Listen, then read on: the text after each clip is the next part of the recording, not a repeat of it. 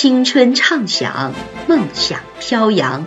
这里是守望相张文山电台，意气风发，做最好的自己，因精彩而绽放。形成对话式教学，促进学生自主学习。学生学习的主动性，体现学生个人自我发展的能力。是提高教育教学质量的重要条件。在教学过程中，要时刻倡导自主学习，尊重学生学习的主体性，适时将课堂交给学生，让学生以一个主体者的身份来参与，把自己当做学习的主人。本次公开课，我拟以马说为开课内容，这是八年级下册第六单元的一篇文章。这个单元要求学生在反复诵读中培养文言语感，学习古人论事说理的技巧，体会作者的人生感悟。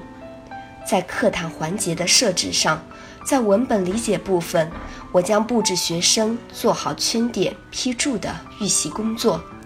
课堂上以发问的方式解决学生所不懂的字词，发挥学生的主体作用。在发掘内涵、感悟意蕴的环节，我将在课堂中采用追问式引导，与学生对话，让学生主动参与课堂，品味精彩语句，领悟写法，分析情感。最后一个环节，课外拓展、畅想感受，我将会围绕本课的主题，拓展知识，引用《资治通鉴·谈记八》中的选段。